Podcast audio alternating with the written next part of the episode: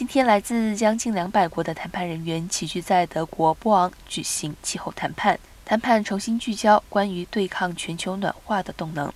从六号到十六号举行的会议，将替今年稍晚在埃及举行的联合国气候变化纲要公约第二十七次缔约方会议暖场。